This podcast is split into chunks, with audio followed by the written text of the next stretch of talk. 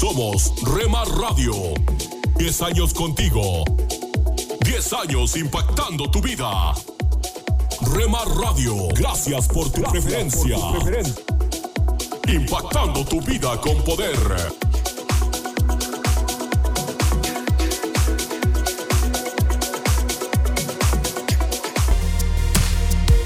Me encontró y me dio perdón. Estás escuchando Rema Radio. Transmitiendo desde Jalisco, México. Ahora sí que hago Impactando tu vida con poder. escondido en tu corazón. Quiero siempre. con- Estás escuchando Tiempo devocional, un tiempo de intimidad con Dios.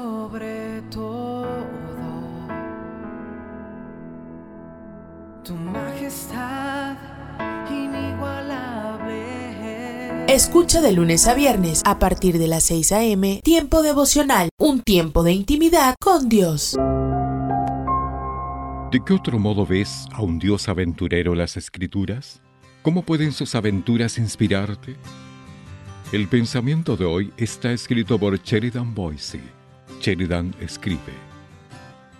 Hace poco descubrí algo maravilloso. Mientras iba por un sendero de tierra cerca de mi casa, encontré un patio de juegos improvisado oculto. Una escalera de palos llevaba un mirador, columpios de cables viejos colgaban de los árboles e incluso había un puente suspendido entre las ramas. Alguien había convertido maderas y sogas viejas en una aventura creativa. El médico suizo Paul Tournier sostenía que estamos hechos para la aventura porque fuimos creados a la imagen de Dios. Tal como Dios se aventuró para inventar un universo, se arriesgó a crear seres humanos que podrían elegir el bien o el mal, y nos llamó a fructificar y multiplicarnos, a llenar la tierra y sojuzgarla. Nosotros también tendemos a inventar, correr riesgos y crear cosas nuevas al gobernar productivamente la tierra. Estas aventuras pueden ser grandes o pequeñas, pero son mejores cuando benefician a los demás. Estoy seguro de que los que crearon aquel lugar de juegos se alegrarían de que la gente lo encontrara y disfrutara. Ya sea inventando música nueva, explorando formas novedosas de evangelización o reavivando un matrimonio apagado, toda aventura mantiene latiendo nuestro corazón. Tal vez Dios te esté guiando a una nueva aventura. Oremos, Dios, envíame una nueva aventura por amor a ti y a los demás. En el nombre de Jesús, amén. El pensamiento de hoy fue traído a ustedes de parte de Ministerios Nuestro Pan Diario. Devocional, ¿estás seguro a quién le perteneces? Nuestros actos, nuestras palabras, toda nuestra vida refleja a quién realmente le pertenecemos. ¿A quién pertenece tu vida?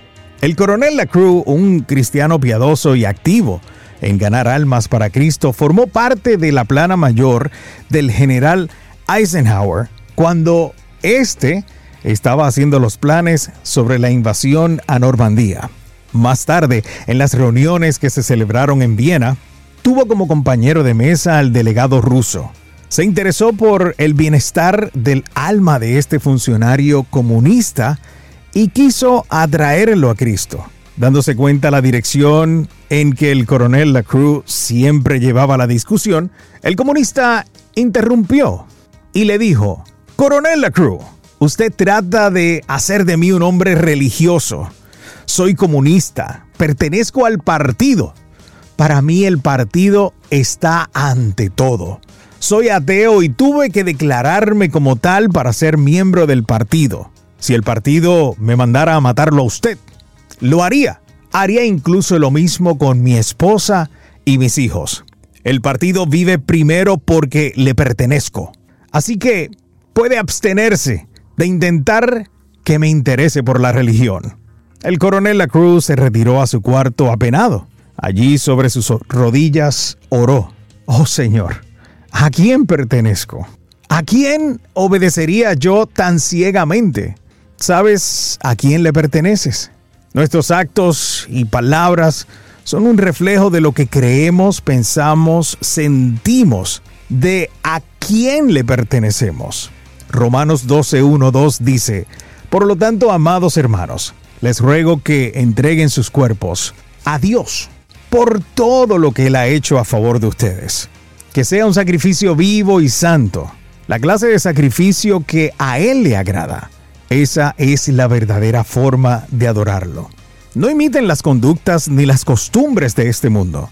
Más bien, dejen que Dios los transforme en personas nuevas al cambiarles la manera de pensar. Entonces aprenderán a conocer la voluntad de Dios para ustedes, la cual es buena, agradable y perfecta.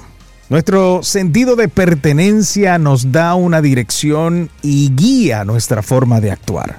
¿Te has puesto a pensar a quién le perteneces?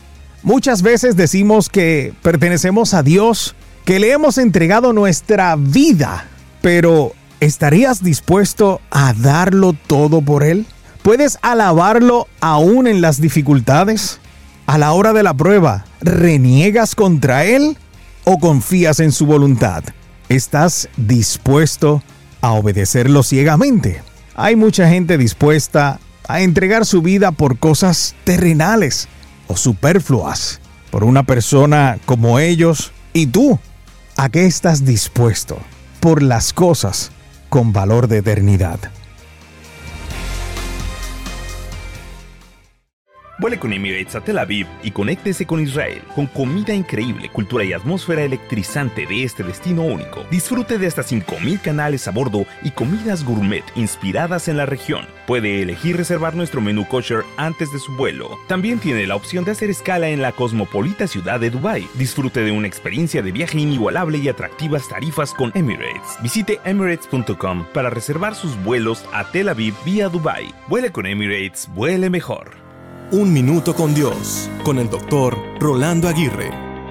John Burton dijo lo siguiente, no creemos lo que pensamos porque vemos lo que vemos, sino que vemos lo que vemos porque pensamos lo que pensamos.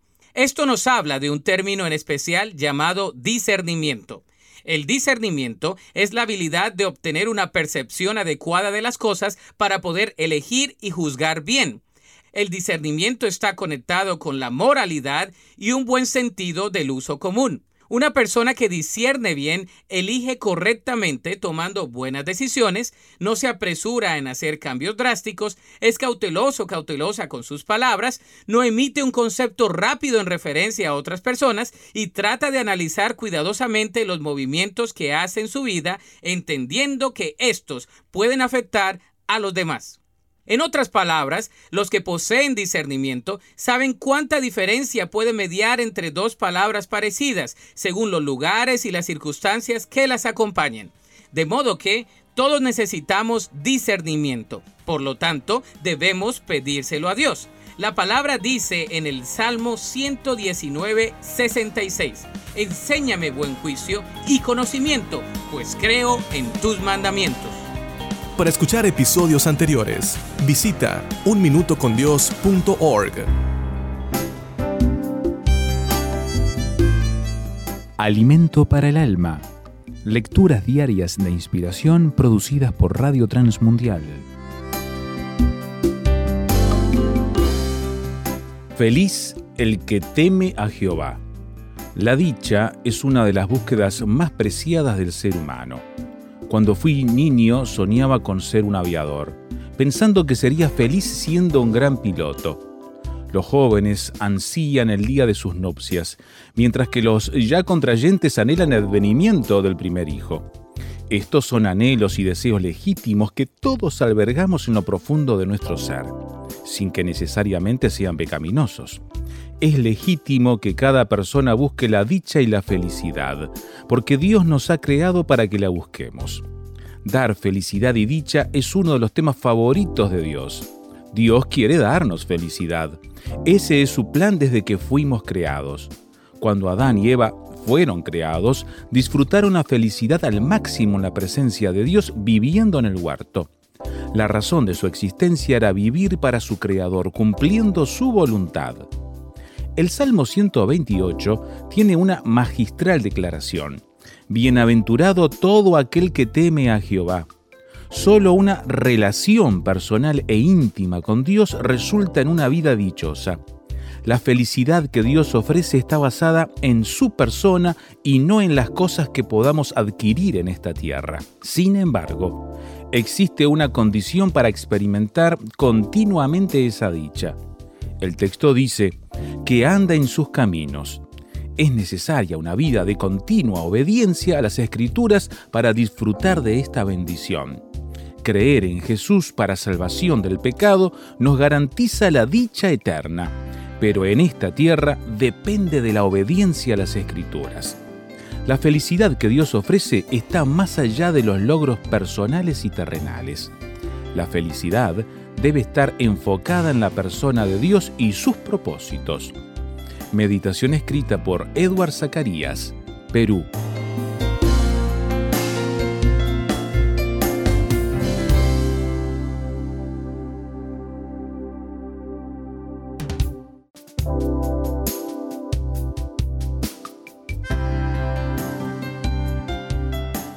Para más información o si desea adquirir el libro Alimento para el Alma, escriba a apa.transmundial.org o llame aquí en México al 50 25 42 06. 50 25 42 06. Alimento para el Alma es una producción de Radio Transmundial.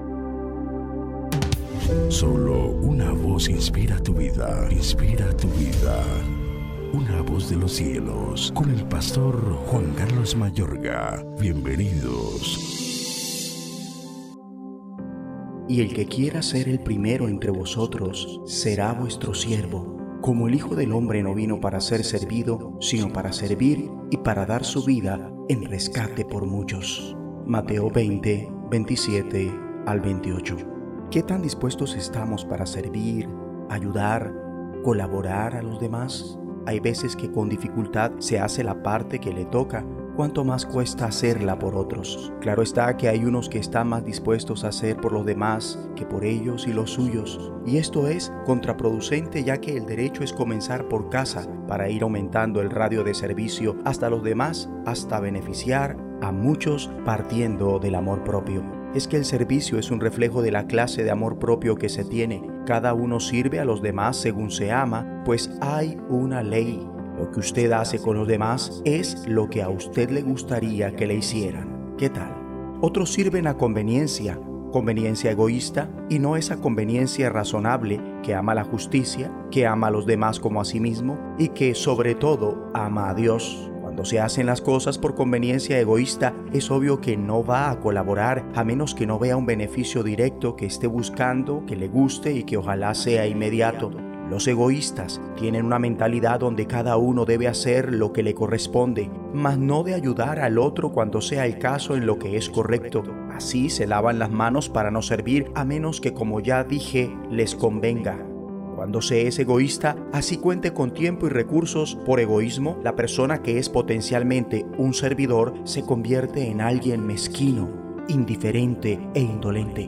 Por egoísmo, hasta contienden, no para colaborar, sino todo lo contrario. Un ejemplo cercano es cómo se vuelve un problema cada vez que se va a hacer algo en casa que tenga que ver con colaborar y hasta dejan que la pereza, el ocio, los placeres predominen antes que negarse a sí mismos por amor para servir y ayudar en su propia casa. Así como podrá hacer algo que realmente valga la pena por los demás, si no puede con los de a pie, mucho menos con los de a caballo, y esos que aparentemente hacen más por la casa del otro cuando tienen descuidada la suya, al final decepcionan, porque en esencia son egoístas al final de cuentas, cada uno resulta ser lo que es en esencia, más que lo que aparenta.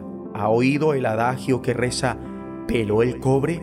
Bueno, a eso me refiero. Jesús nos da un modelo incondicional de servicio que parte del amor. ¿Cuál amor? El amor que no hace nada sin que sea la voluntad de Dios. Jesús sirvió por amor a Dios y a la humanidad. En esos términos dejó de hacer lo que quería dejó de buscar el beneficio propio y se enfocó en buscar agradar a Dios sirviendo a sus propósitos en aras de servir a los demás hasta dar su vida en rescate por muchos. Con razón, Jacobo dio su vida también, igual Pedro, Esteban, Pablo y qué decir de servidores de Cristo semejantes a estos hasta hoy. En fin.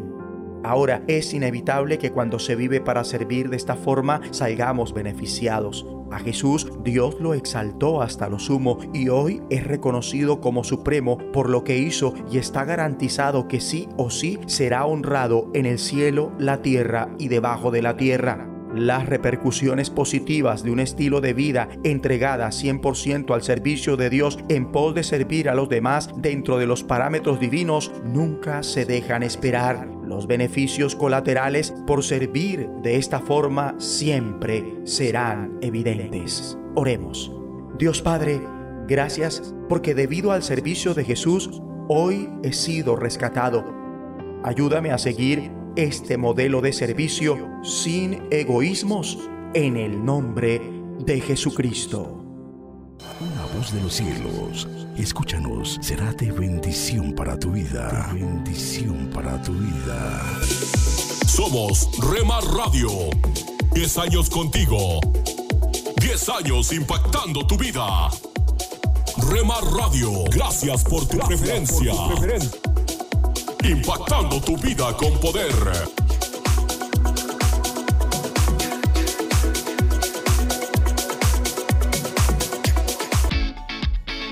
Los caminos de mi rey. Estás escuchando Rema Radio. Transmitiendo desde Jalisco, México. Impactando tu vida con poder. Estás escuchando Tiempo devocional, un tiempo de intimidad con Dios. Sobre todo, tu majestad inigualable. Escucha de lunes a viernes a partir de las 6 a.m. Tiempo devocional, un tiempo de intimidad con Dios. Hola, soy Dorothy. Tengo para hoy un tema serio. Estoy hablando de esperanza para el desesperanzado. Habla de aquellas personas que saben que están siendo acusadas y atacadas por Satanás. Es para aquellas personas que sienten que siempre se les recuerda lo que sucedió ayer y tal vez en su propio cuerpo tienen evidencia de este hecho. Quizás estés sufriendo de VIH o quizás ya sepas que tienes SIDA. Ves muerte y horror por todos lados. Hoy tengo para ti un mensaje de victoria, porque en Apocalipsis 12:11 leemos, y ellos le han vencido, es decir, a Satanás, por medio de la sangre del cordero y de la palabra del testimonio de ellos, y menospreciaron sus vidas hasta la muerte. Ahora, Dios tiene un plan perfecto para ti y para mí. Este es un plan de protección o una relación segura, así como el esposo y la esposa tienen una relación matrimonial y un compañero para toda la vida. Quizás estés en una situación en la que digas, eso suena bien para algunos, pero no ha sido así en mi vida. Bueno, lo maravilloso es que Dios está dispuesto a reunirse contigo para perdonarte justo donde estás. Puedo recordar a una persona muy prominente, muy reconocida en su país, y él estaba muriendo de sida. Sin embargo, luchó contra esto, llamándolo con otro nombre, para mantener intacta su apariencia ante la gente, pensando que nadie sospecharía o entendería lo que estaba sucediendo dentro de él. Pero así fue la batalla para liberar de Satanás la vida de ese hombre, los planes, la esclavitud y el dominio de Satanás. Parecía como si cada legión del infierno estuviera allí para agarrarlo, retenerlo y evitar que viniera Jesús, confesando su pecado para recibir a Jesucristo como su Salvador personal tal como estaba. Pero, sabes, él llegó al lugar donde finalmente vio que era el diablo quien lo acusaba de llevar una vida de engaño y mentira. En su pecado y fracaso, vio que Satanás quería aferrarse a él robándole toda esperanza del cielo. Pero alabado sea Dios cuando vino a Jesús. Satanás ya no podía acusarlo para quitarle la esperanza del cielo. La escritura nos dice que es la sangre del cordero lo que cuenta. Cada persona en esta tierra tiene sangre. Todos tenemos sangre. Una cosa acerca de la sangre es que tiene el mismo color en todas las personas. La gente da mucha importancia al color del rostro, pero ya sabes, es tan interesante que la sangre siempre es del mismo color. La sangre tiene la misma composición. La sangre de todos tiene en sí misma la semilla de la muerte. Tú sabes que no puedes vivir cientos de años. ¿Por qué? Porque en tu sangre está la semilla de la muerte. Solo la sangre de Jesucristo fue impecable. Nosotros heredamos la sangre de Adán, pero la sangre de Jesús es inmaculada, sin mancha. Es por su preciosa sangre derramada por tu pecado y el mío, cuando creemos en el Señor Jesús, que Satanás ya no podrá acusarnos. Por la sangre de Jesús somos liberados del dominio de Satanás. Lo que sé es que ahora mismo estás tratando con el Señor. Tienes que estar dispuesto ante Él para decirle, Señor, no solo te pido que me perdones, sino que estoy dispuesto a perdonar a quienes me causaron esto. Estoy dispuesto a entregar a ti mismo esa situación que tengo. Hubo un hombre casado que tenía una familia quien a punta de cuchillo fue violado por un grupo en un parque en los Estados Unidos. Esta fue una situación en la que su vida fue mutilada y como resultado murió de sida. Pero él no solo sabía que estaría eternamente con su Salvador personal, el Señor Jesús, sino que perdonó a quienes le hicieron esto pidió que pudieran llegar a conocer al Señor en su propio tiempo perfecto. ¿Perdonarías para ser liberado de esa esclavitud de amargura y odio cruel? Satanás ya no podrá acusarte más cuando acudas a la sangre de Jesús y digas, Señor, libérame por ese sacrificio en el Calvario, por esa sangre preciosa que está ante tu trono. Te agradezco, Señor Jesús, soy limpio y liberado. Te recibo ahora en mi vida. Amén. Esperanza para el desesperanzado. Solicítalos a mi correo electrónico dorothy@transmundial.org.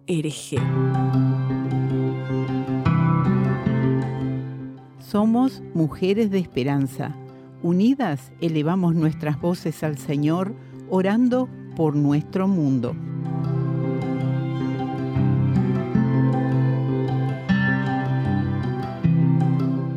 Padre, trae voluntarias que estén apasionadas por ti y por alcanzar a otras para ayudar al equipo regional de Estados Unidos con el trabajo que les has dado. Te lo pedimos en el nombre de Jesús. Amén.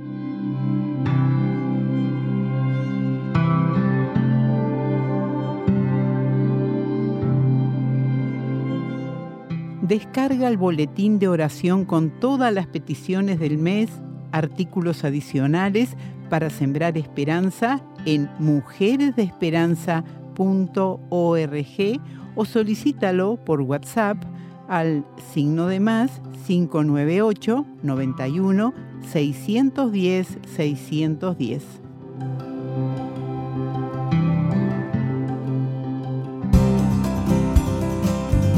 Pan Dulce para la Vida. Reflexiones con Carmen Reynoso. Severo Catalina dijo, La madre es nuestra providencia sobre la tierra en los primeros años de la vida, nuestro apoyo más firme en los años siguientes de la niñez, nuestra amiga más tierna y leal en los años borrascosos de la juventud. ¿Quién podría negar la seguridad que nos dio el abrazo de la madre cuando tropezamos al dar los primeros pasos? Qué felicidad recibir el beso de mamá al llegar de la escuela.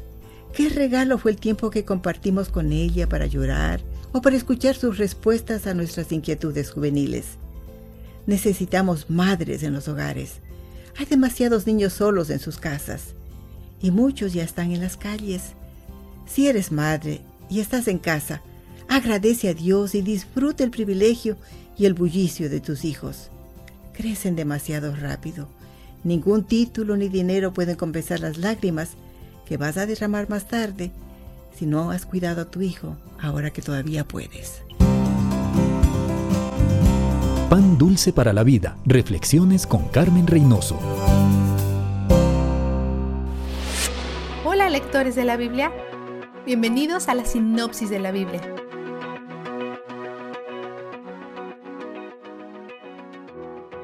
El Salmo 95 abre con alabanza, recordándonos que Dios no es solo supremo en el reino terrenal, también es supremo en el reino espiritual. Es digno de adoración, especialmente la adoración de su pueblo. El versículo 6 dice, Vengan, postrémonos reverentes, doblemos la rodilla ante el Señor nuestro Hacedor. No es del todo evidente por la traducción, pero este verso corto describe tres posturas diferentes para adorar a Dios. Postrarse y hacer reverencia son dos actos separados, y arrodillarse es el tercero. Estas posturas humildes demuestran honor y sumisión, que es como todos debemos relacionarnos con aquel que nos hizo. Luego, continúa describiendo otro aspecto de nuestra relación con Dios. No es contradictorio el postrarse con humildad a nuestro Creador, es complementario. Muestra a Dios como nuestro pastor, aquel que está atento a nosotros, nos alimenta y vela por nosotros. Nos llama a las ovejas de su mano. Es un panorama mucho más íntimo de la relación. Ambas cosas son verdaderas de nuestra relación con Dios. Es nuestro Creador y es nuestro pastor. No solo nos hace y luego nos deja a un lado para pasar a otras cosas, está con nosotros todo el tiempo, cuidándonos. El salmista ruega a los oyentes que no endurezcan sus corazones a esas verdades tan grandes y hace referencia a los israelitas que sí tenían corazones endurecidos. No conocían los caminos de Dios y se perdieron la hermosa complejidad de este tipo de relación con Él, que trae descanso y restauración. En el Salmo 97, el salmista reitera la supremacía de Dios sobre todo, representa a Dios como una tormenta eléctrica con rayos que atacan y consumen a sus enemigos. Dice que Dios derrite las montañas como la cera, que es una ofensa directa a todas las antiguas deidades paganas que se creía vivían en esas montañas. Dios los avergüenza al bajarlos. Mientras tanto, el pueblo de Dios se regocija. El Salmo 98 tiene mucho en común con Isaías 52, que es una profecía sobre el Mesías venidero. Así que no es de extrañar que este salmo haga referencia repetidamente a la salvación de Dios. Cuando esta canción fue escrita, es probable que el salmista solo se refiriera a la versión militar de la salvación, la liberación de enemigos grandes y pequeños. Pero parece que aquí hay algo más de lo que el salmista pudo percatarse en ese momento. Por ejemplo, cuando escribe, todos los confines de la tierra son testigos de la salvación de nuestro Dios. En el versículo 3 es probable que se refiera a cómo todos vieron la forma en que Dios trabajó a nombre de Israel en batallas militares, o incluso su provisión milagrosa, como enviar su maná en el desierto. Pero a la luz de la promesa mesiánica de establecer una relación entre Dios Padre y el pueblo de cada nación, este versículo adquiere un significado completamente nuevo. Todos los confines de la tierra son testigos de la salvación de nuestro Dios. El salmista probablemente no tenía ni idea de cuánto más abarcaría este versículo, cómo Dios estaba colocando la verdad sobre la verdad a través de su canción. Terminamos con el Salmo 99, otro salmo alabando el reinado de Dios. El versículo 1 Coloca a Dios por encima de los querubines en el arca del pacto, que es considerado como su trono terrenal. A diferencia de muchos reyes, gobierna con equidad y justicia. Esta canción nos recuerda el gran privilegio que hemos experimentado en que Dios haya venido a la tierra para establecer una relación con la humanidad. Ha establecido mediadores, habla a través de ellos, nos ha dado su presencia en la tierra y nos ha dado su palabra. Tenemos todo lo que necesitamos para conocerlo mejor y responderle con adoración. Incluso nos perdona cuando pecamos. No nos falta nada. ¿Cuál fue tu vistazo de Dios? El Salmo 97.11 dice, La luz se esparce sobre los justos y la alegría sobre los rectos de corazón. Tal vez te preguntes dónde está Dios en esta oración. Su presencia nunca se declara, pero está bellamente implícita. ¿Quién crees que se esparce? Es Él. Está esparciendo luz y alegría para los rectos de corazón. Si estás en una época oscura, la luz y la alegría podrían no haber florecido todavía, pero Dios los ha plantado. A veces toma un tiempo para que las cosas que se plantan crezcan y den fruto, pero confía en que han sido sembradas para ti por su mano. Que su luz amanezca sobre ti para que puedas decir con confianza, Él es donde el júbilo está. La sinopsis de la Biblia es presentada a ustedes gracias a D-Group, estudios bíblicos y de discipulado que se reúnen en iglesias y hogares alrededor del mundo cada semana.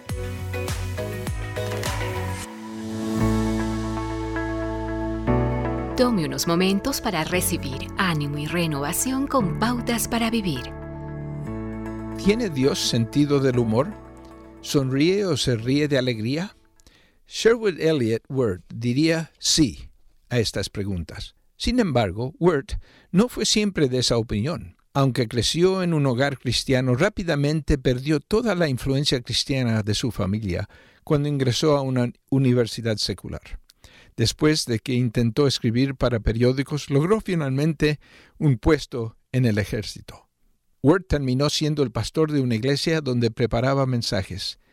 Pero este trabajo se convirtió en una tarea tediosa en la que no encontraba ningún gozo. El mayor problema de Word es que estaba hablando de un Dios que no conocía y en el que con seguridad no creía. El cambio radical de Word llegó en abril de 1954, cuando vio una película de la Cruzada de Londres de Billy Graham en la estación de Waterloo. Word conoció a Jesucristo y ese encuentro cambió para siempre su vida. Word sostiene que dos pasajes de la Biblia demuestran que Dios sonríe. El primero que dice, Este es mi Hijo amado, en quien tengo complacencia. Word comenta, Permítame preguntarle cuándo uno siente deleite, agrado, ¿qué hace? Sonreír. Sí, generalmente eso es lo que hace, ya que la Biblia dice que todos somos hechos a imagen y semejanza del Padre Celestial. Me atrevo a sugerir que Dios en ese momento estaba sonriendo. El segundo pasaje que Ward cree que demuestra su punto está en la transfiguración, cuando Dios dice, Este es mi amado Hijo. Oídlo. Word rápidamente reconoce que todo el mundo no está de acuerdo con él. De hecho, mucha gente piensa que Dios no tiene sentido del humor y nunca sonríe. Dios sí sonríe, y cuando cruce el umbral del cielo y escuche, bien hecho, siervo bueno y fiel, espero ver a Dios sonriendo. Acaba de escuchar a Eduardo Palacio con Pautas para Vivir, un ministerio de Guidelines International. Permita que esta estación de radio sepa cómo el programa le ha ayudado. Acompáñenos en la próxima emisión de Pautas para Vivir. Gracias por su sintonía.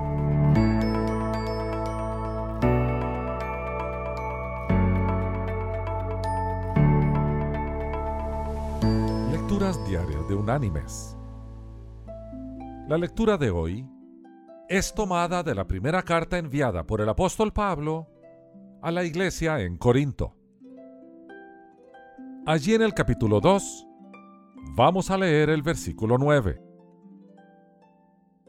donde el apóstol dice, Antes bien, como está escrito, cosas que ojo no vio, ni oído oyó, ni han subido al corazón del hombre, son las que Dios ha preparado para los que lo aman. Y la reflexión de este día se llama Esto es Jauja. La cárcel de Jauja, Perú, estaba de lo más animada. No se parecía en absoluto a las demás cárceles del mundo, que tienen fama de albergar tristeza, frustración y amargura, ya que ese día la cárcel de Jauja estaba de fiesta. ¿De dónde venía tanto alborozo? De unos doce presos, todos borrachos, que cantaban, bailaban y se divertían como si no estuvieran entre rejas. Pero, ¿cómo habían conseguido la bebida? La habían fabricado ellos mismos, mezclando agua con frutas y verduras en estado de descomposición. Qué coincidencia que ocurriera esto en Jauja.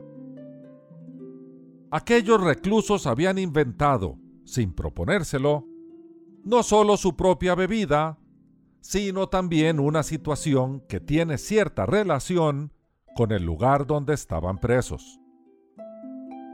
Es que Jauja es el nombre que en el siglo XVI el dramaturgo sevillano Lope de Rueda le dio a una maravillosa ciudad ficticia debido a la fama que tenía la verdadera Jauja, primera capital del Perú, por la fertilidad de su suelo y la salubridad del aire que allí se respiraba.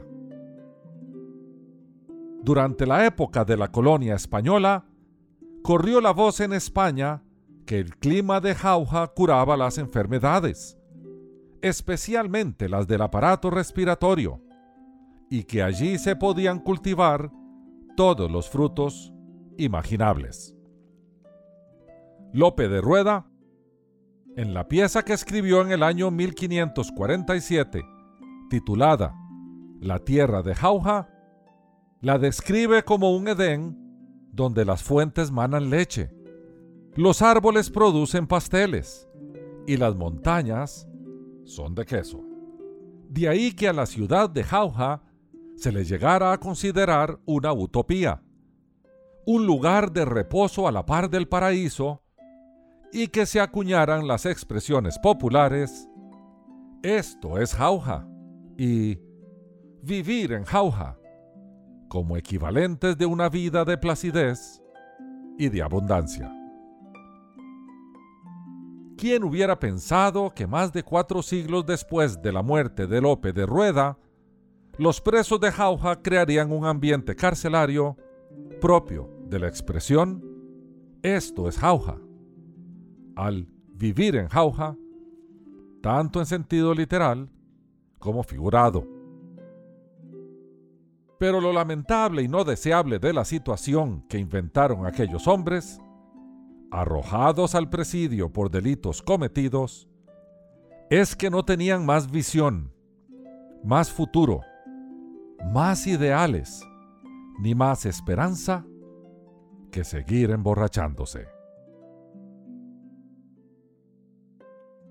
Mis queridos hermanos y amigos, más vale que los que estamos encarcelados, ya sea entre rejas, ya sea por un vicio o adicción, ya sea por el pecado oculto, ya sea dentro de las cuatro paredes de nuestra casa bajo el mando despótico del cónyuge, o detrás de la telaraña de temores legítimos o infundados, reconozcamos que la única vida verdadera es la que nos ofrece Jesucristo el libertador de toda situación en que pudiéramos encontrarnos.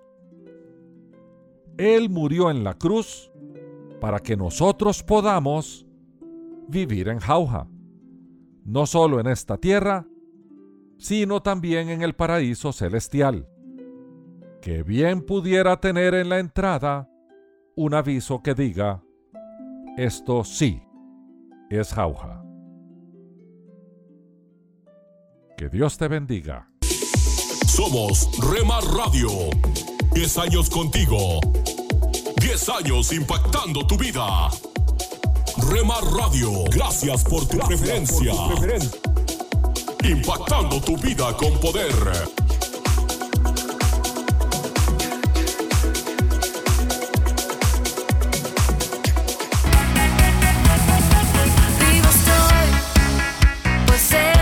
Estás escuchando Rema Radio. Mis ojos se la Transmitiendo desde Jalisco, México. Ahora yo puedo ver. Impactando tu vida con poder. Oh, todo el mundo va. Estás escuchando Tiempo devocional, un tiempo de intimidad con Dios.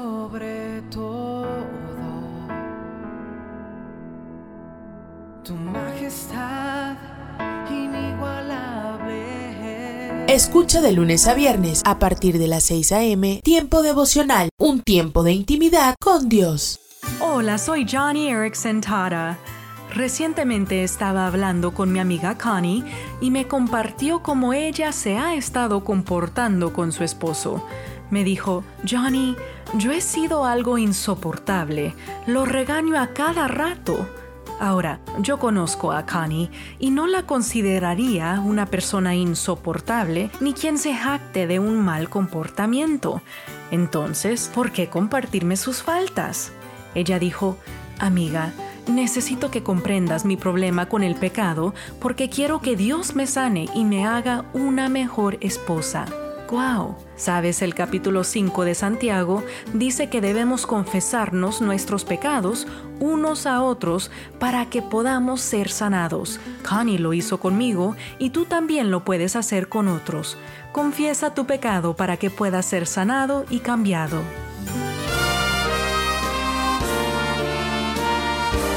presentamos La Buena Semilla, una reflexión para cada día del año.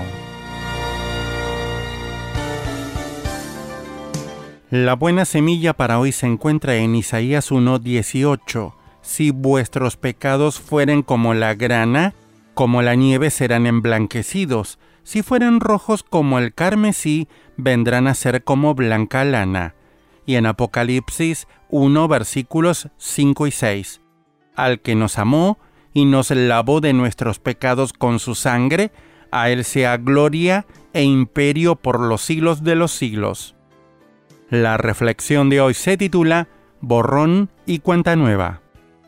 Parece que en Roma, la víspera del Año Nuevo, muchas personas perpetúan una curiosa costumbre, echar por la ventana algunos objetos viejos que ya no se utilizan, por ejemplo, radios, losa, ropa. En otras regiones, el Año Nuevo es la ocasión para pintar las paredes y eliminar todas las manchas viejas. Sería maravilloso si con la misma facilidad pudiéramos deshacernos de todos los viejos resentimientos, los viejos miedos y empezar con una nueva y buena actitud en el trabajo, en las diferentes ocupaciones y en todas nuestras relaciones. A veces se dice que basta con olvidar el pasado y empezar todo de cero. Es muy fácil tomar buenas decisiones a principio de año, pero ¿logramos mantenerlas durante todo el año incluso esforzándonos mucho? Mi amigo, Dios nos ofrece la posibilidad de hacer un cambio verdadero, completo. No se trata solo de pasar una página que tendremos que pasar nuevamente el próximo año. Acepte su intervención confíe en Jesucristo. Dice la Biblia, si alguno está en Cristo, nueva criatura es. Las cosas viejas pasaron, he aquí todas son hechas nuevas. Y todo esto proviene de Dios, quien nos reconcilió consigo mismo por Cristo. Segunda a los Corintios 5 versículos 17 y 18. Esta transformación no es sólo una reforma, sino el regalo de una nueva naturaleza divina, de un nuevo nacimiento por el cual entramos en el reino de Dios, como dice Juan 3, versículos 5 a 7. Para escuchar este y otros programas, le invitamos que visiten nuestra página web en labuenasemilla.com.ar.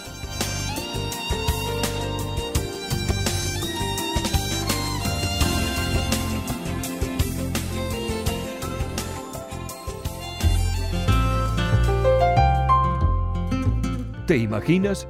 Una reflexión del pastor y comunicador José Pablo Sánchez con Esperanza Suárez.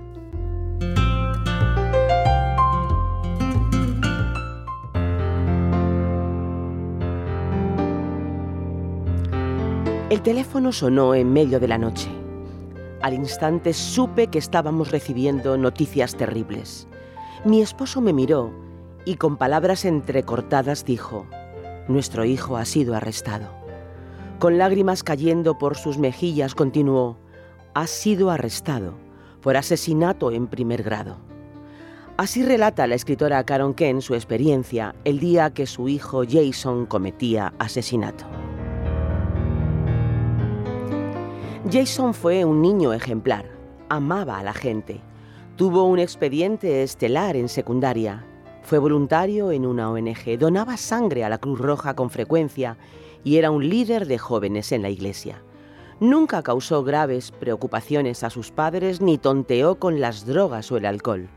Como estudiante en la Armada consiguió buenas calificaciones y siempre fue una persona ejemplar pero el incidente de aquella noche cambió su destino al disparar y matar al exmarido de su mujer para evitar que abusara de sus hijas.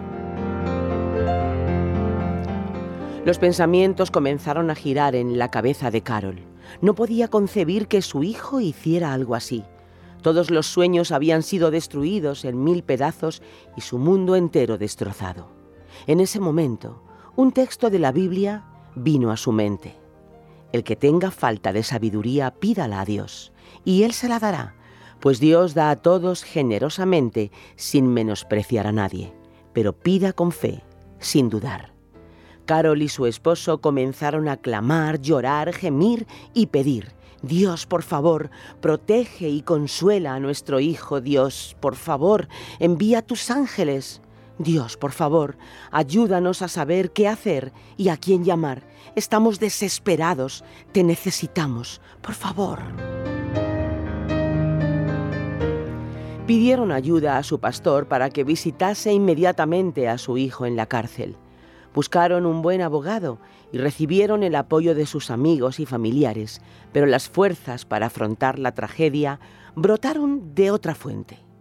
Mientras me sentía perdida en el mar, como en una ola de miedo y desesperación, encontramos un salvavidas acudiendo a la palabra de Dios.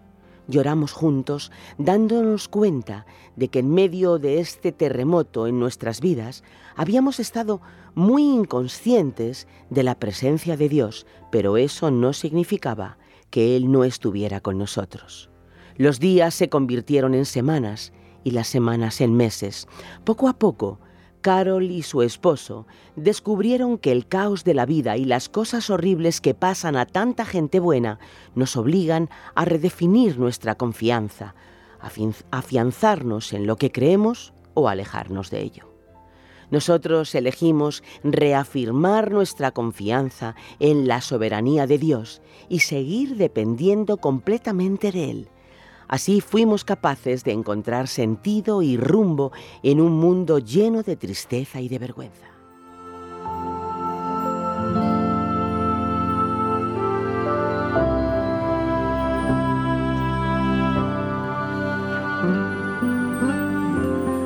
¿Te imaginas que suena el teléfono mientras duermes y el peor de los augurios se hace realidad? Una tragedia ha ocurrido que cambia toda tu vida y la de tu familia.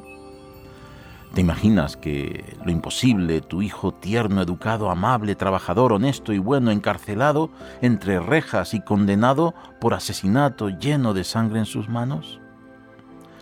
¿Te imaginas que en medio de la confusión, la incertidumbre, la sorpresa, solo puedes clamar a Dios por ayuda porque no sabes qué hacer? Te sientes perdido y con lágrimas en tus ojos gritas, Señor, ayúdanos, Señor, danos sabiduría, Señor, cuida a mi hijo, Señor, manda a tus ángeles, oh Dios, ten misericordia, ayúdanos, por favor.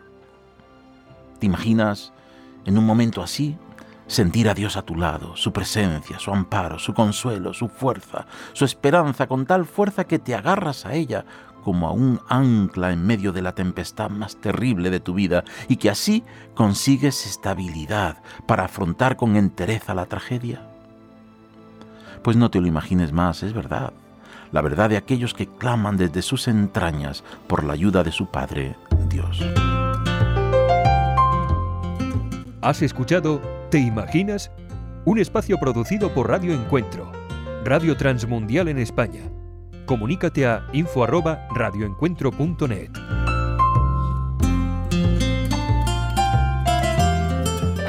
Un mensaje a la conciencia. Un momento de reflexión en la vida diaria. Escúchelo hoy en la voz de Carlos Rey.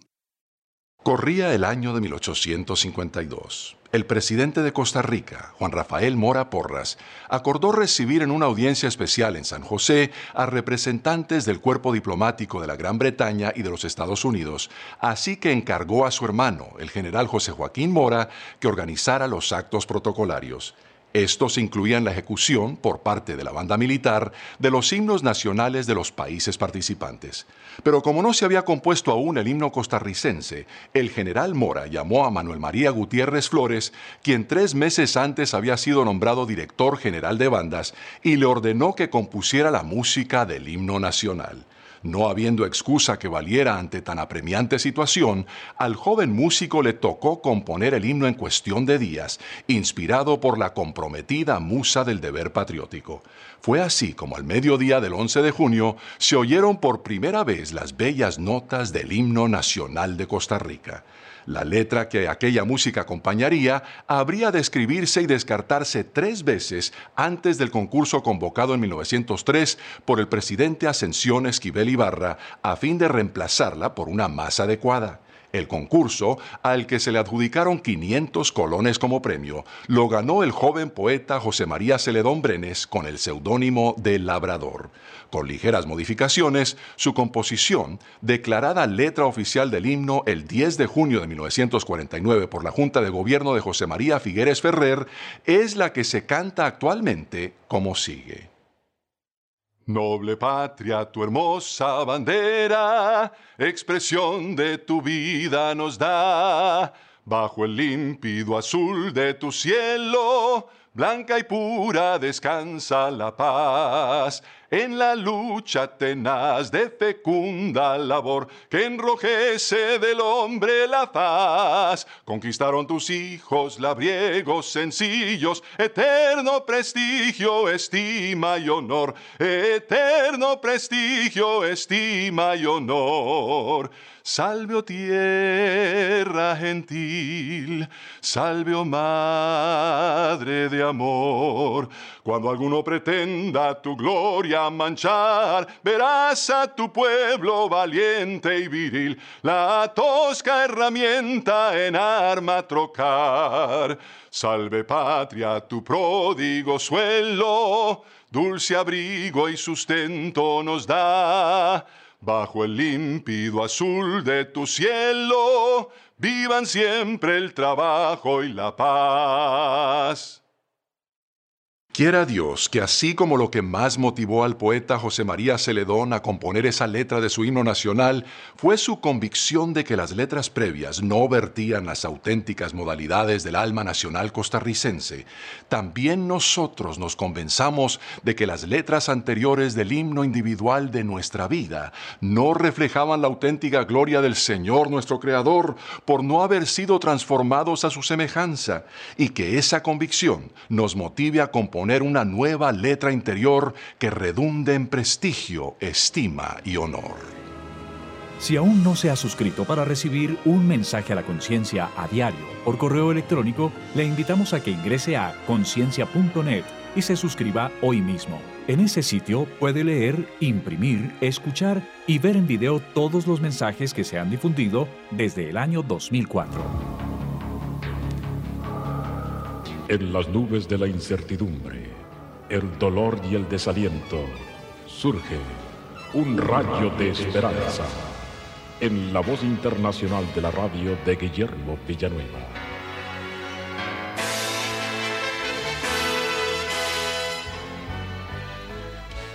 Plantamos unas semillas de calabaza en nuestro jardín de atrás. Y qué bello fue ver crecer tan rápidamente esta hermosa calabaza. Creció y creció, sus ramas se extendían por todo el jardín y después de un tiempo tuvimos unas lindas y hermosas calabazas pequeñas y unas grandes. Después de un tiempo, esta calabaza murió. Y para nuestra sorpresa, después de que quitamos todas las ramas, todas las hojas, donde había estado la calabaza, se había secado totalmente el pasto bonito que teníamos antes, dejando una mancha de un color seco, amarillo y feo. Eso fue el costo que se pagó por haber dejado crecer esta hermosa calabaza. Esto nos hace pensar en las palabras del Señor en su parábola del sembrador que se encuentra en Marcos. Dice así la Biblia. Oíd, he aquí, dice Jesús, el sembrador salió a sembrar, y una parte cayó entre espinos, y los espinos crecieron y la ahogaron y no dio fruto. Dice el Señor explicando la parábola, estos son los que fueron sembrados entre espinos, los que oyen la palabra, pero los afanes de este siglo, y el engaño de las riquezas, y las codicias de otras cosas, entran y ahogan la palabra y se hace infructuosa. Hemos dicho que la semilla representa la palabra de Dios y que el corazón está representado por la condición del terreno. Cuando la palabra del Señor es sembrada en nuestro corazón y en nuestro corazón se encuentran estos espinos, dice la Biblia que van a ahogar la palabra de Dios. Estos espinos van a secar la palabra de Dios. Son los estorbos que se encuentran en el corazón que impiden el crecimiento y que la palabra de Dios dé fruto. Estos espinos, estos estorbos que ahogan la palabra del Señor, nos dice Dios que son las riquezas.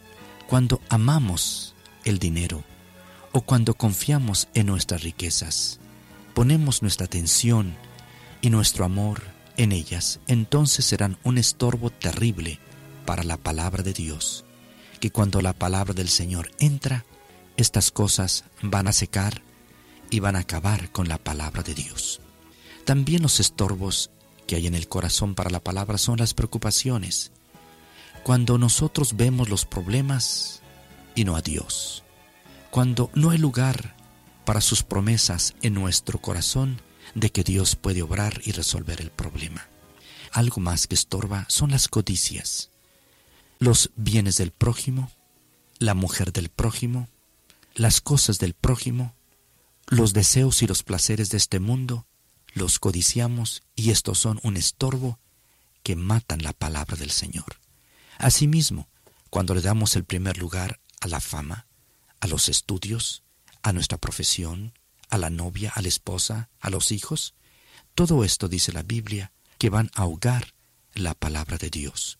Por eso, mi estimado amigo y hermano, si hay estos estorbos, tenemos que quitarlos, para que entonces la palabra del Señor pueda entrar y dar fruto, y fruto en abundancia. Amén. Esperamos que esta audición, un rayo de esperanza, haya penetrado en su corazón. Si en algo podemos servirle, por favor dirija su correspondencia a Guillermo Villanueva, apartado 77-335, México, Distrito Federal, 11200. Le invitamos para que nos sintonice a esta misma hora y por esta misma estación. Muchas gracias por la amabilidad de su atención. Somos Remar Radio. 10 años contigo. 10 años impactando tu vida. Remar Radio, gracias por tu preferencia. Impactando tu vida con poder.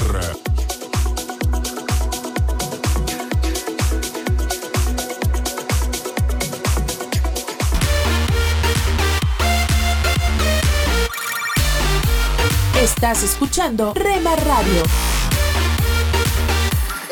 Transmitiendo desde Jalisco, México. Impactando tu vida con poder.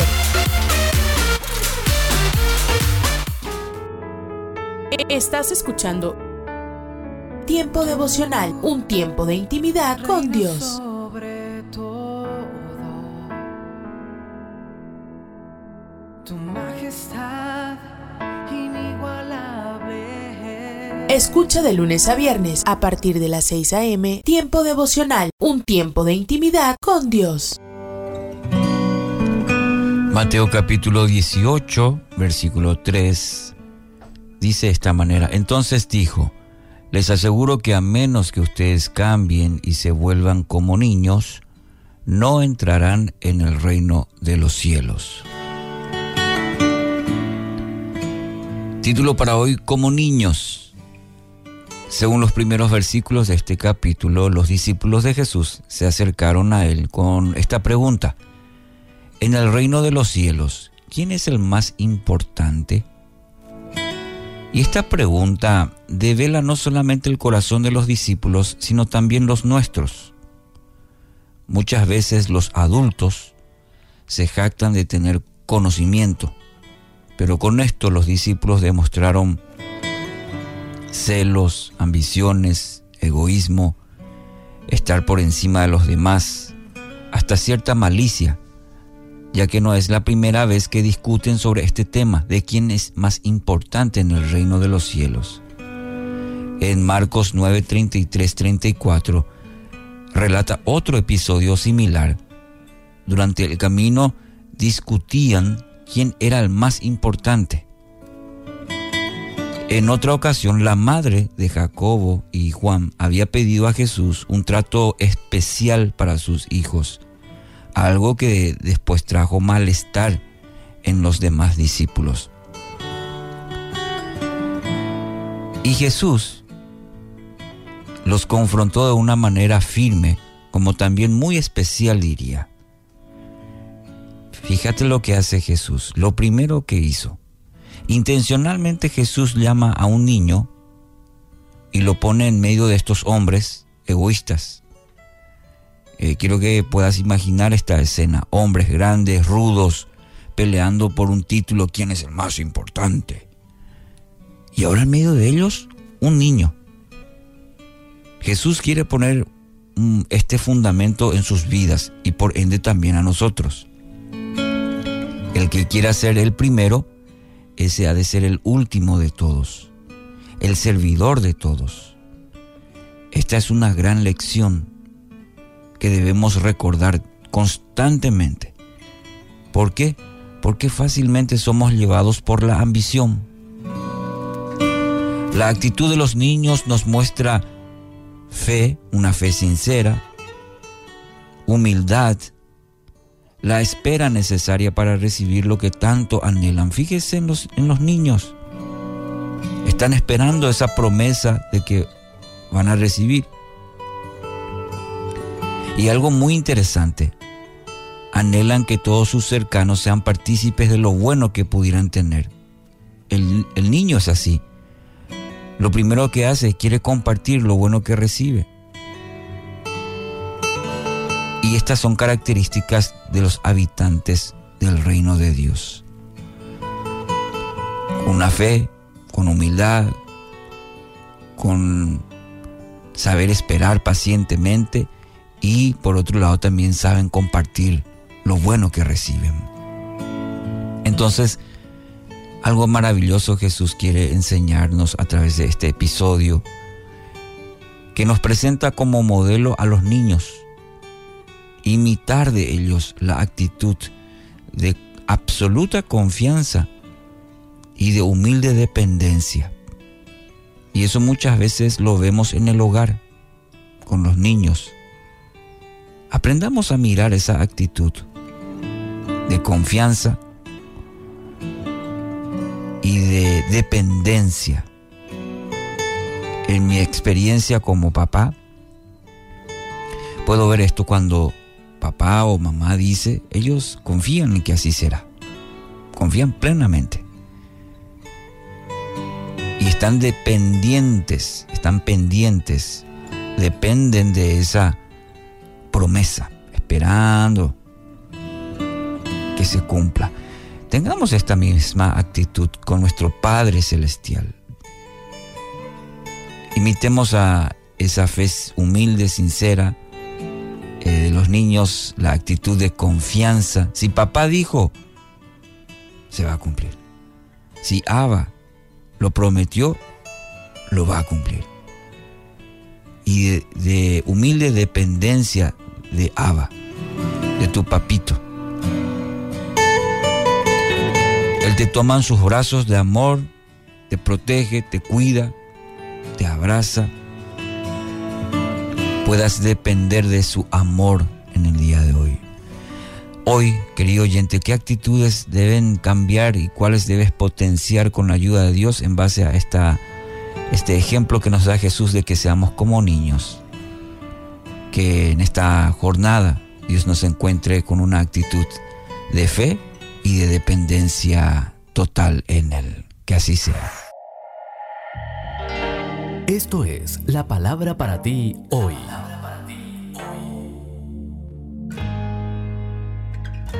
Y la palabra para ti hoy es ¿Leíste hoy tu Biblia? Escrita por Bob Gass. En 2 de Timoteo 3:15 leemos Desde tu niñez conoces las sagradas escrituras que pueden darte la sabiduría necesaria para la salvación mediante la fe. La Biblia intimida a algunas personas por muchas razones. Para algunas es un libro tan grande que les da miedo y que no saben por dónde comenzar. Otras piensan que es tan antiguo, que abarca un periodo histórico tan amplio y que incluye tantos temas que nunca serían capaces de entenderla. Así que vamos a simplificarlo. Piensa en la Biblia como una biblioteca que incluye 66 libros que varían sí en extensión, que fueron escritos durante un periodo de 1500 años por más de 40 personas con todo tipo de trasfondo cultural y educativo. Es extraordinariamente única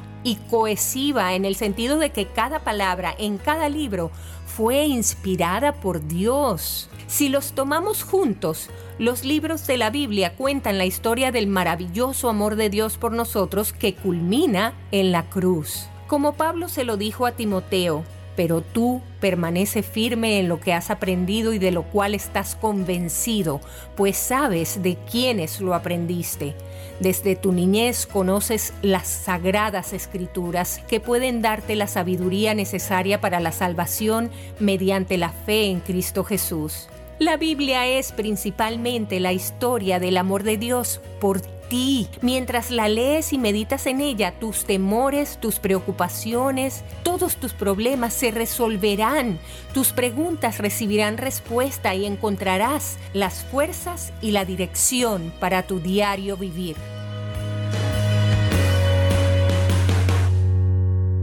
Que Dios quiere que nosotros aprendamos en esta dosis es que seamos una nueva generación que busque a Dios para bendición y que nosotros deseemos darle solo a Él la gloria. Quédate atento porque Dios te hablará en esta dosis. La dosis diaria con William Arana. Para que juntos comencemos a vivir.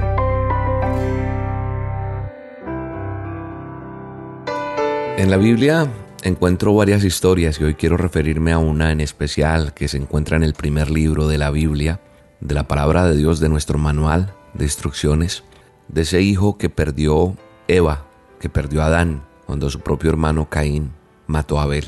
Más adelante en Génesis 4, verso 25 dice que conoció a Adán otra vez a su mujer y ella dio a luz un hijo y le puso por nombre Sed, porque dijo ella, Dios me lo ha dado o Dios me ha dado otro hijo en lugar de Abel, pues Caín lo mató.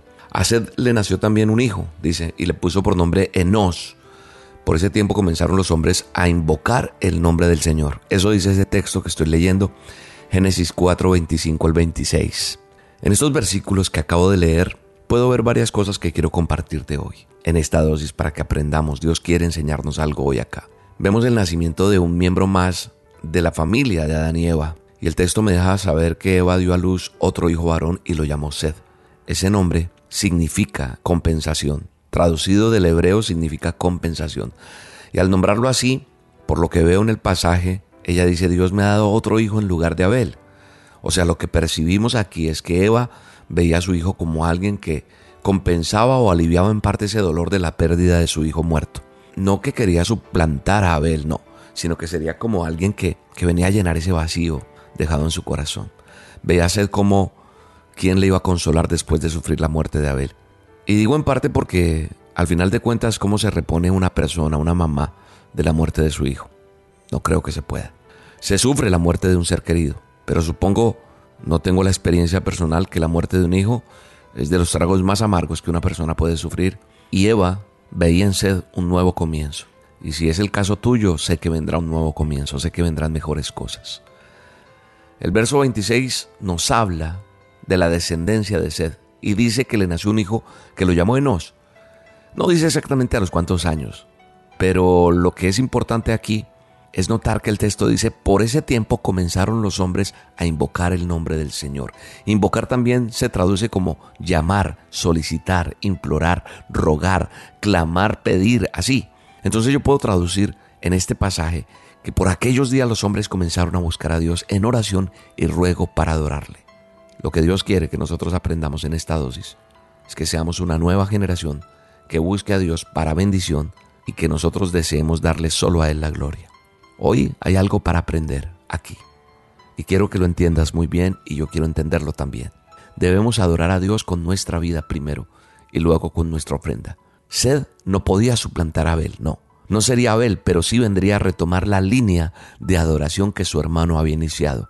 ¿Cómo sabemos esto?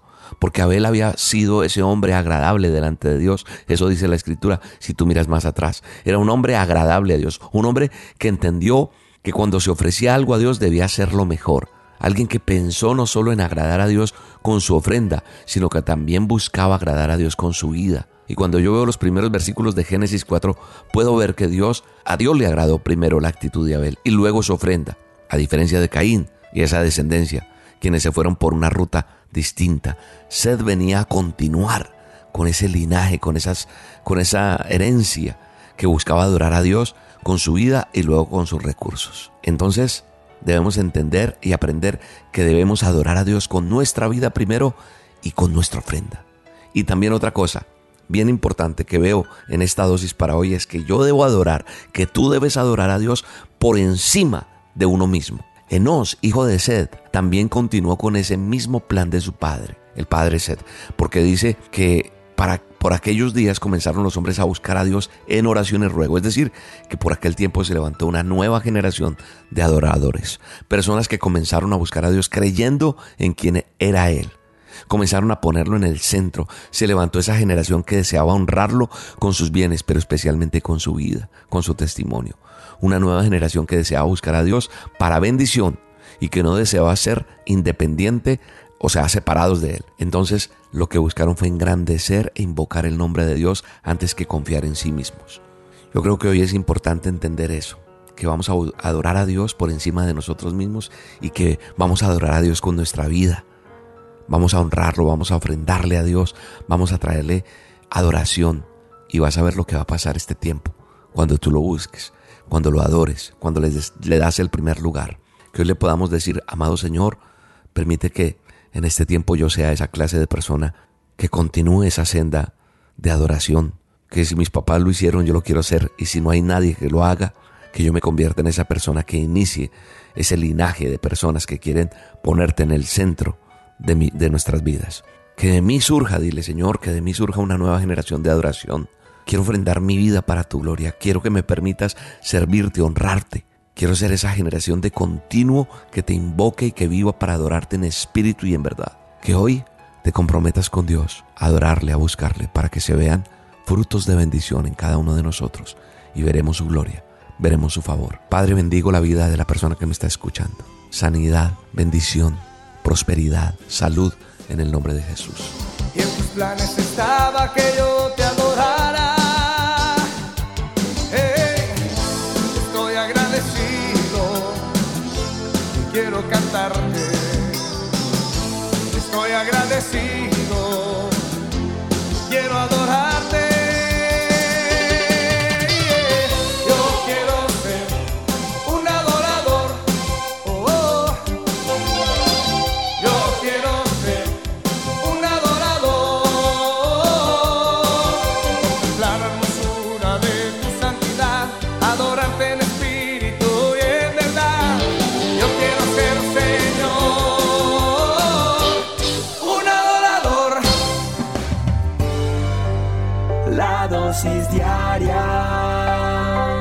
William Arana. Ganarse la felicidad implica trabajar para conseguirla, hacer el bien y no especular ni ser un holgazán. La satisfacción solo la da el trabajo, dijo o escribió la escritora Ana Frank. ¿Cómo no estar de acuerdo en que vivimos en un mundo agitado? Se nota en lo acelerado con lo que pasan los días en estos tiempos. Muchas personas con sus agendas bien cargadas y apretadas, computadoras portátiles en constante uso, los teléfonos inteligentes en la mano en cada momento, todo con el objetivo de ser lo más productivos posibles. Agitados corremos del trabajo a una reunión de padres en la escuela de nuestros hijos y de allí a otra reunión con un cliente, comiendo algún bocado por el camino a la carrera, Finalmente llega la noche y caemos agotados en la cama, demasiados agitados para poder siquiera relajarnos y dormir. En un mundo laboral y social este panorama es muy común. Me pregunto, ¿será que los cristianos, seguidores de Jesús, somos igual? Muchas veces nos ponemos bajo demasiada presión intentando lograr más de lo que podemos. Cuando no alcanzamos nuestras expectativas, nos cuesta perdonarnos a nosotros mismos. ¿Será que así es como Dios quiere que viva su pueblo? Echémosle un vistazo al relato de la creación del universo en Génesis 1. Al leerlo observaremos un orden sencillo. Primero fue el trabajo de crear el universo, todo, desde los átomos hasta los animales, y por último fue creado el hombre. Después de su trabajo, Dios quedó satisfecho con lo que había hecho. Vio que era bueno en gran manera, dicen las escrituras. Y después descansó.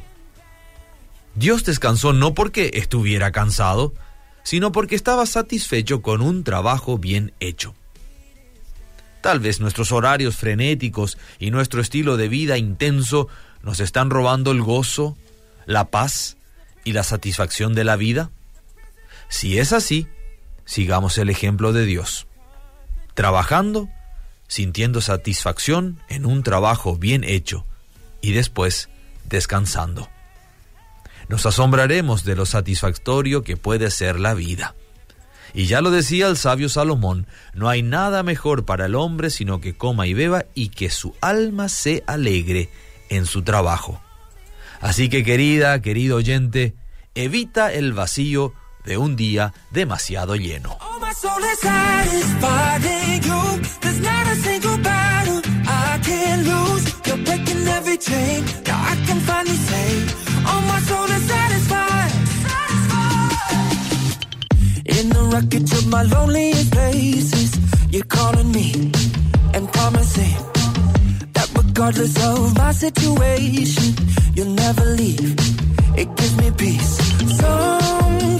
searching forever, but I know there's nothing better.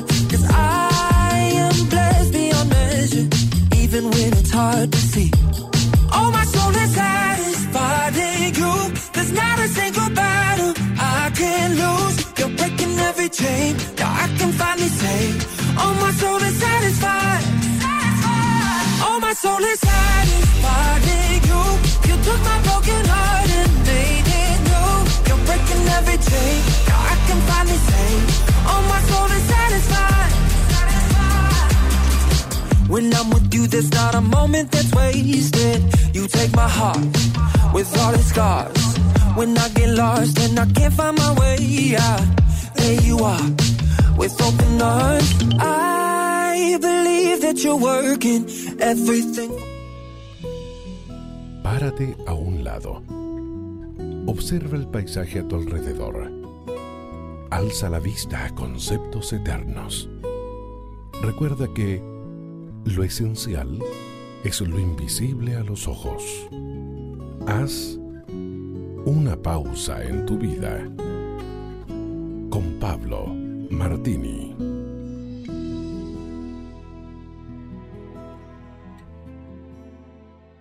En siglos pasados, anteriores al siglo XX, las amas de leche o nodrizas eran un recurso común para aquellas madres que por cuestiones físicas o sociales no podían amamantar a sus hijos.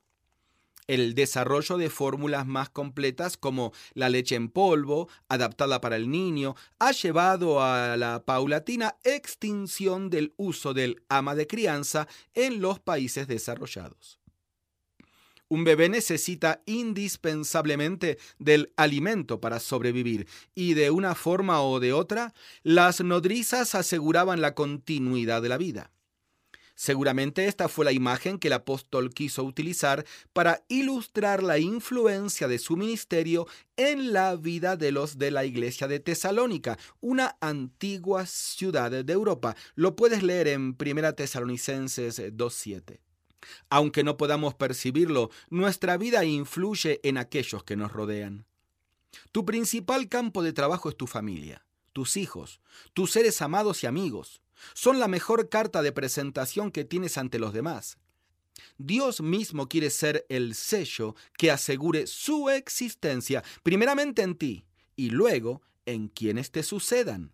Nadie más interesado que Él para formar parte de este proyecto eterno pensado desde antes de la fundación del mundo. Si inviertes tus fuerzas en buscar la vida de Dios y asegurar que también otros la busquen, eso es vida eterna. Cuando Dios es el centro de tus asuntos, el Espíritu Santo produce una obra de transformación espiritual poderosa y trascendente. Muchas personas están más preocupadas por dar reglas y órdenes que por dar vida y su propio ejemplo. Ocúpate en asegurar vida por medio de el dador de la vida. Usted puede conseguir estas mismas reflexiones como texto de lectura para cada día del año adquiriendo el libro devocional Una pausa en tu vida. Si desea saber más de nuestro ministerio, visite nuestro sitio en internet labibliadice.org. Gracias por escucharnos. El libro de Job en el capítulo 33, verso 14 dice, sin embargo, en una o en dos maneras habla Dios, pero el hombre no entiende. Hoy me gustaría tratar sobre el tema fe que da vida a los sueños.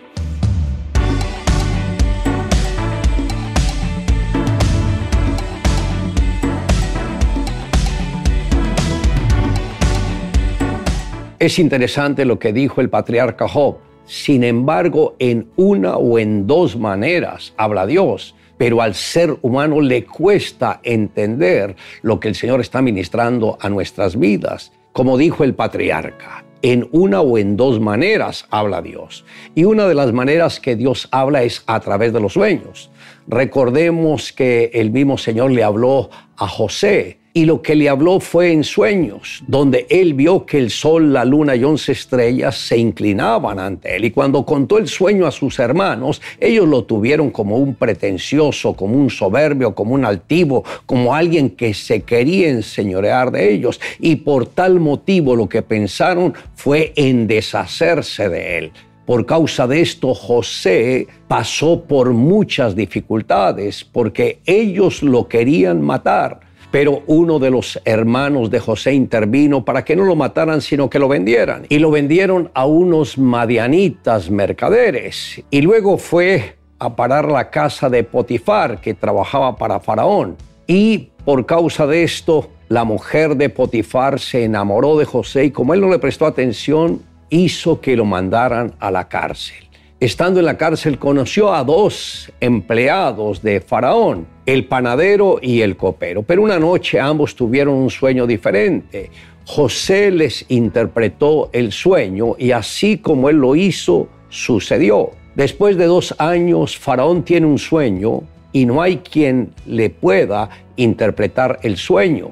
Y ahí es cuando el copero le dice a Faraón, yo conocí en la cárcel a un joven que él sabe interpretar los sueños. Faraón lo manda a llamar y José le interpreta el sueño a Faraón. Y Faraón dice, no voy a encontrar una persona como este. Y lo elevó en el segundo cargo, era la persona más importante de Faraón. Y Faraón le dijo, tú te vas a ser responsable de que en el tiempo de provisión te encargues de reservar lo que más pueda para que haya alimento en el tiempo de necesidad. Y por tal motivo José vino a convertirse en el hombre más importante de Egipto. Tiempo después, Jacob manda a sus hijos que busquen alimento en Egipto. Y allí fue donde José se encontró con sus hermanos, lo que lo vendieron, pero ellos no sabían que José era el hombre más importante. José los hizo sufrir, pero luego se reveló a ellos como el hermano que ellos habían vendido. Y después de esto que lo conocieron, José les perdonó todo. Y ahí fue donde el pueblo de Israel en cabeza de Jacob se estableció en esta nación y vino alimento, provisión y cuidado para todo el pueblo de Israel. Podemos ver que Dios usa también circunstancias a veces difíciles, pero para llevarnos a una gran bendición. Ahora no sé cuál es la lucha que usted está teniendo, pero quiero decirles que si pone la confianza en Dios, Dios le va a dar lo mejor. Esos sueños grandes que usted tiene los va a conquistar a través de la fe. La mañana del viernes 30 de noviembre de 1956, los periódicos de Sinchu Formosa tenían un titular con grandes letras negras, el cual decía el incendio más grande en los últimos 70 años. Lo que más nos interesa de esta noticia es que por donde tenía que propagarse el incendio, habían cinco hogares cristianos.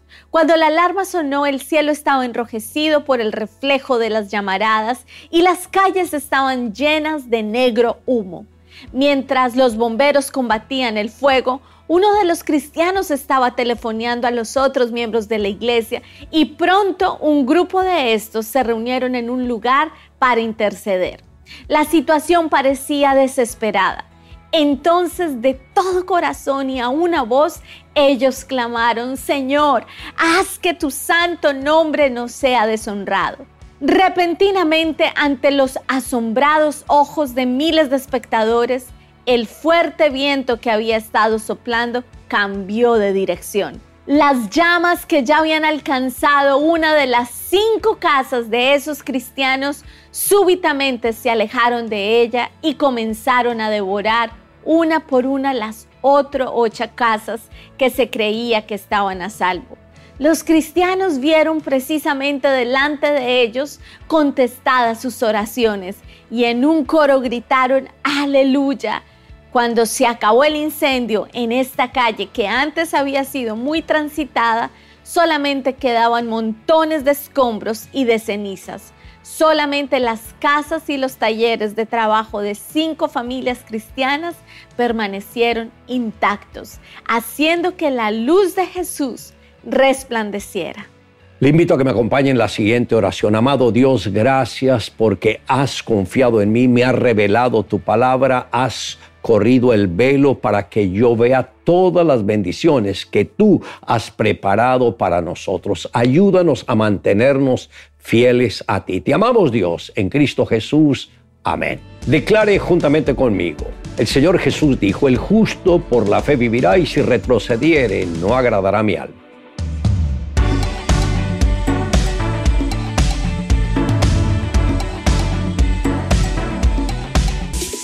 Somos Rema Radio.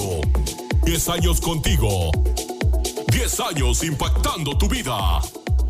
Remar Radio, gracias por tu preferencia. Impactando tu vida con poder.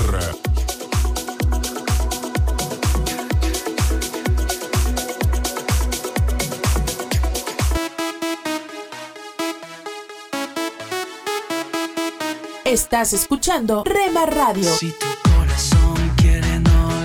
Transmitiendo desde Jalisco, México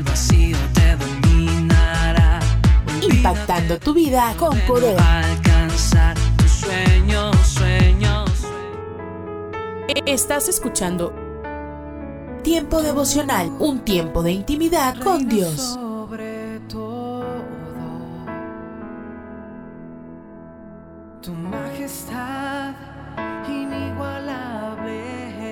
Escucha de lunes a viernes a partir de las 6 a.m. Tiempo devocional, un tiempo de intimidad con Dios. Yo tenía que tomar un vuelo a las 6 y 30 de la mañana. Mi esposa me llevó al aeropuerto. Mientras iba somnoliento hacia el carro, como a las 5, le pregunté ¿dónde está el sol?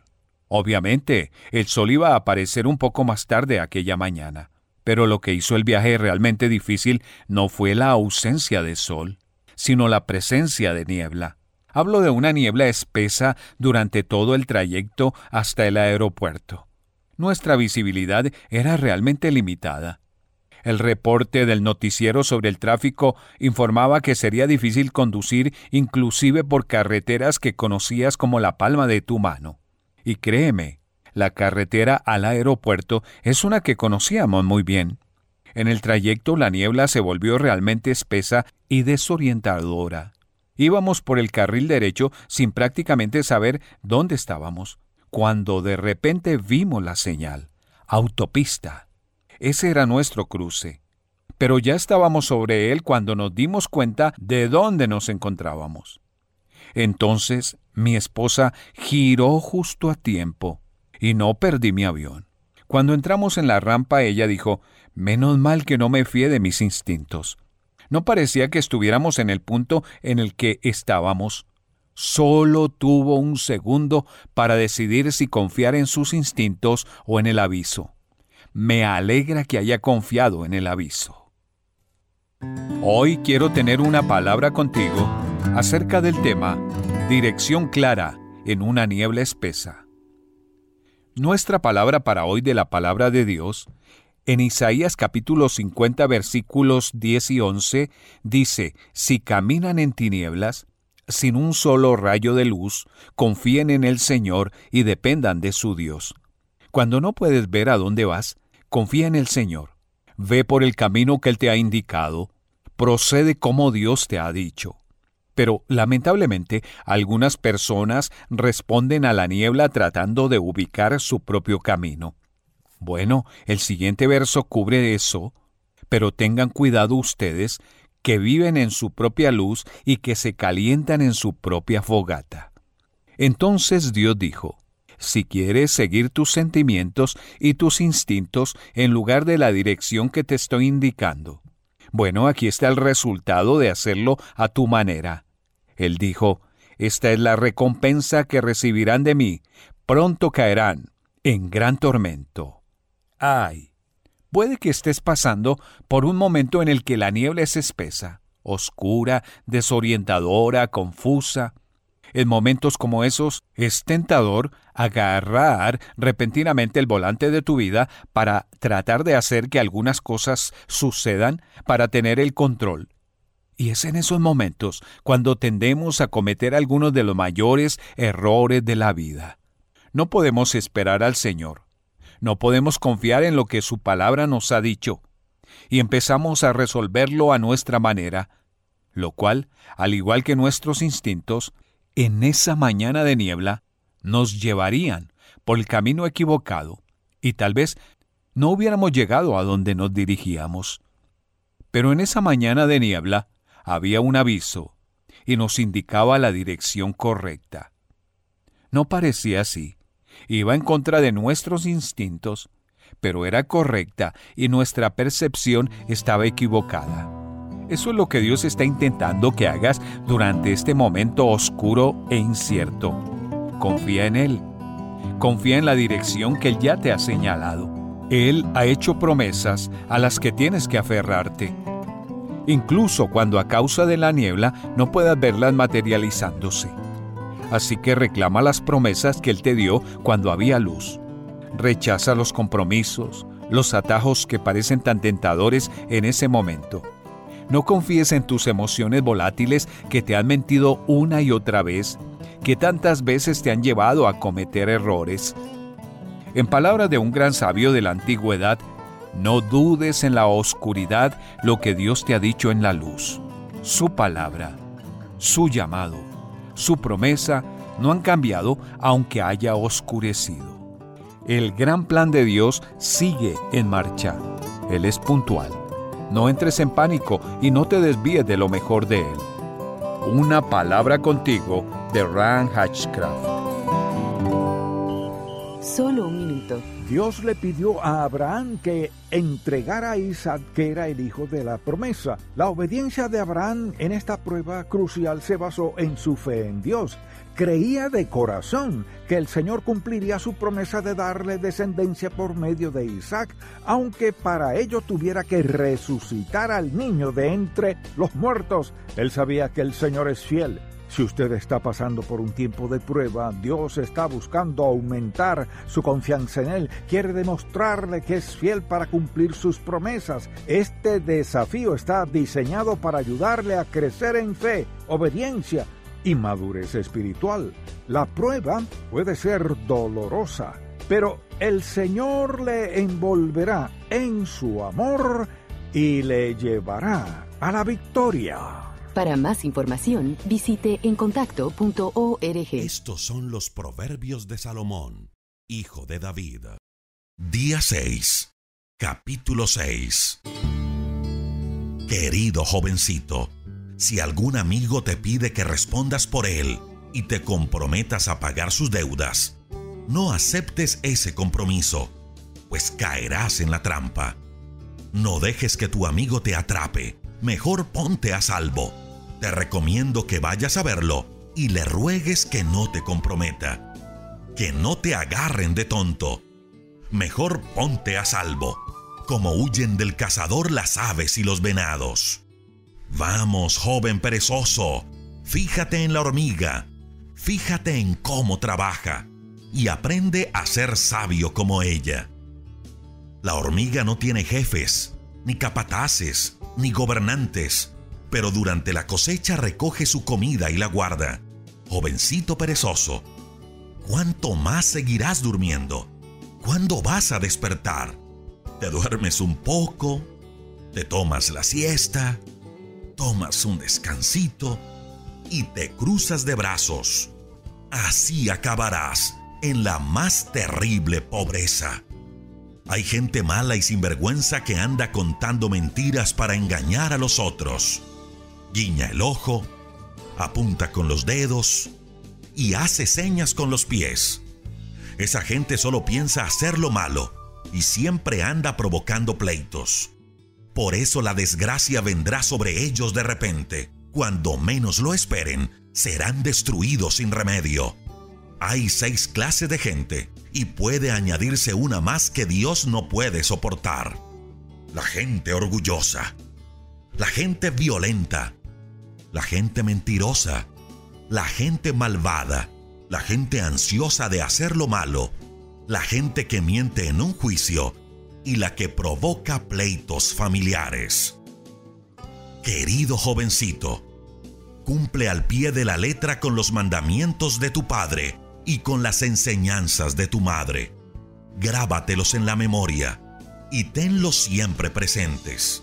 Te mostrarán el camino a seguir, velarán tu sueño mientras duermes y hablarán contigo cuando despiertes. Los mandamientos y las enseñanzas son como una lámpara encendida. La corrección y la disciplina te mostrarán cómo debes vivir. Te cuidarán de la mujer infiel que con palabras dulces te convence. No pienses en esa malvada.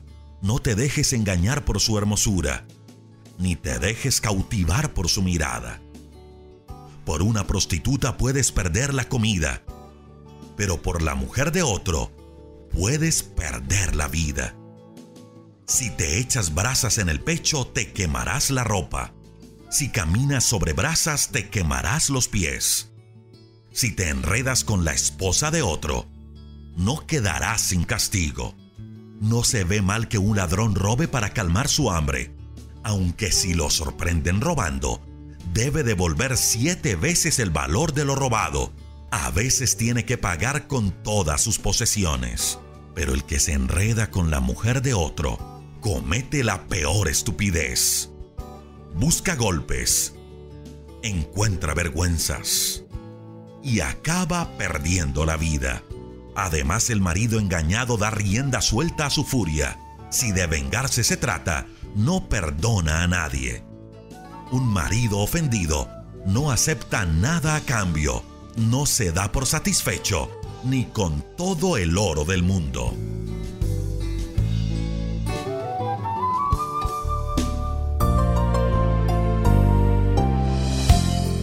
Les habla Henry Tolopilo, voz del programa Gracia a vosotros en otro momento de gracia. Alabada al Señor es considerado como un eslogan contagioso. A pesar de intentos para que estas palabras pierdan su significado, alabar al Señor es la expresión de amor y gratitud que un creyente ofrece a Dios. Él desea y merece su alabanza. Hebreos 13:15 dice, por tanto ofrezcamos continuamente mediante él sacrificio de alabanza a Dios, es decir, el fruto de labios que confiesan su nombre. Exaltar los atributos y obras de Dios es honrarle por lo que ha hecho por usted. Que su alabanza siga este patrón. Les habló Henry Tolopilo esperándole en otro momento de gracia. Somos Rema Radio. 10 años contigo. 10 años impactando tu vida. Rema Radio. Gracias por tu preferencia. impactando tu vida con poder.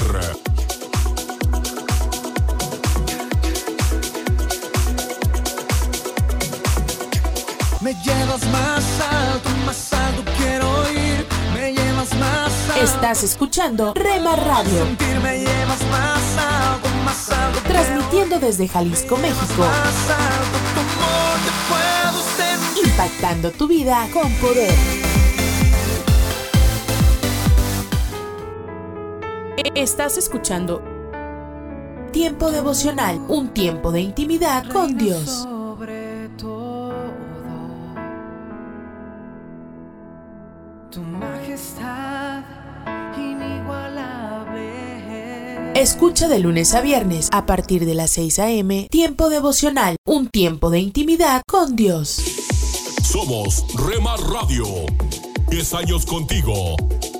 10 años impactando tu vida.